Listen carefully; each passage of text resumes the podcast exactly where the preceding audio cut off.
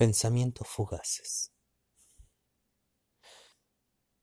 Hay un pensamiento que ha nacido últimamente que creo que se debe más que nada a la cuarentena, al estar encerrado, al estar solo o incluso con familia. Es la soledad. Nos hace muchos de no sé si la mayoría que escuche esto ya habrá pasado por alguna pareja. Algunos habrán cortado con ellos, otros habrán terminado. Pueden estar solos, pueden estar con pareja actualmente. Entonces la pregunta es, ¿por qué sentimos soledad? Fuera de cualquier broma, estamos en un mundo donde hay millones y billones de personas. ¿Por qué nos sentimos solos entonces? ¿Por qué necesitamos hablar con alguien? ¿Por qué necesitamos un abrazo? ¿Por qué no nos necesitamos sentir queridos?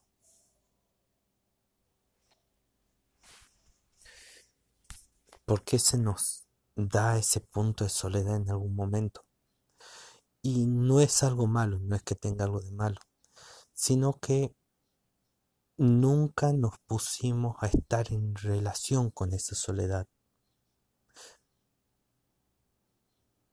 ¿A qué voy con lo que digo? Aunque naciste y había personas a tu alrededor, tu vida y en tus momentos vas a estar solo. No habrá nadie a tu lado y muchas de tus decisiones serán tomadas por vos. Pero ¿por qué nos aterra eso? Creo que es por eso mismo, por hacernos responsables de nuestra vida. Nos tenemos a nosotros mismos. Aquí va a haber algo que muchos pueden decir es un pensamiento muy ególatra, pero no. Nos tenemos a nosotros mismos. Podemos amarnos a nosotros mismos pero nos llegamos a odiar por nuestras acciones, por nuestras decisiones.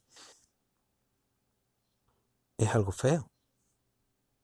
Pero vos estás ahí. Cuando estés en tu peor momento, cuando ya no puedas dar más, vos vas a estar ahí. Cuando te sientas mal, te sientas solo, te sientas cansado, vas a estar vos. Es ahí donde vos tenés que amarte a vos mismo y decirte, vamos, vos podés, seguí, seguí hacia adelante. Eso claro, si no sos como yo, que yo digamos que no me trato con tanto cariño y me digo, vamos hijo de perra que no podés levantarte, dale, seguí, ¿qué te queda? O lo lográs o morís, vos elegís. Las palabras, las palabras de motivación de cada uno son diferentes, voy a admitir eso. Pero son necesarias. Es necesario tener ese amor a nosotros mismos en la soledad.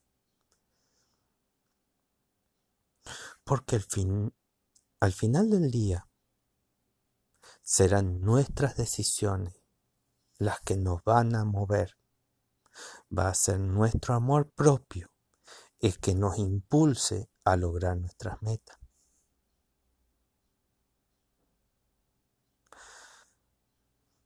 Cuando uno entiende eso y lo comprende, puede ganarle a la soledad.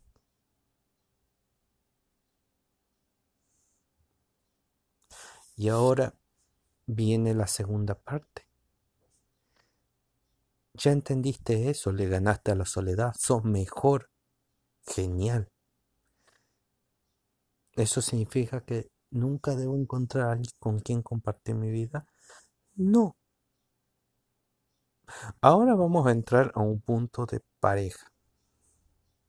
Este es más complicado.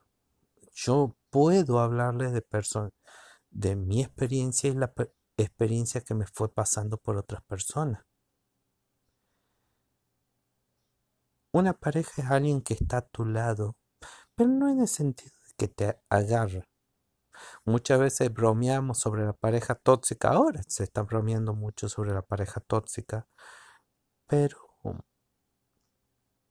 tu pareja nunca te va a atar este mundo. Tu pareja te deja para que vos seas libre, para que logres tus metas, logres lo que a vos te gusta hacer y hagas lo que te gusta hacer, siempre que no la dañe a ella.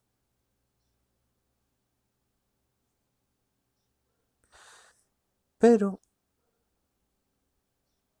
es difícil encontrar eso, porque siempre, siempre habrá alguna pareja que te agarre y se aferre a vos. A veces como un basal, otras veces te intentará cambiar y otras te intentará alejar de la gente. Eso en el lado negativo. No vamos a decir que todas las parejas son así. Hay parejas que dan su confianza, hay parejas que te dan su amor, hay parejas que incluso te ayudan a crecer. Ahí sí yo dije una pelotuda.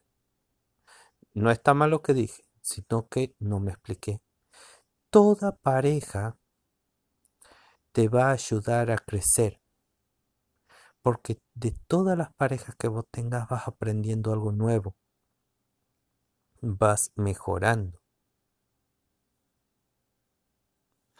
Parece muy tonto, pero es así.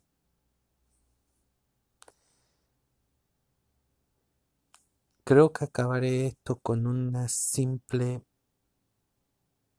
algo muy simple. Ámate y la soledad no va a estar más en tu vida. Y una vez que lo comprendas, vos crecerás.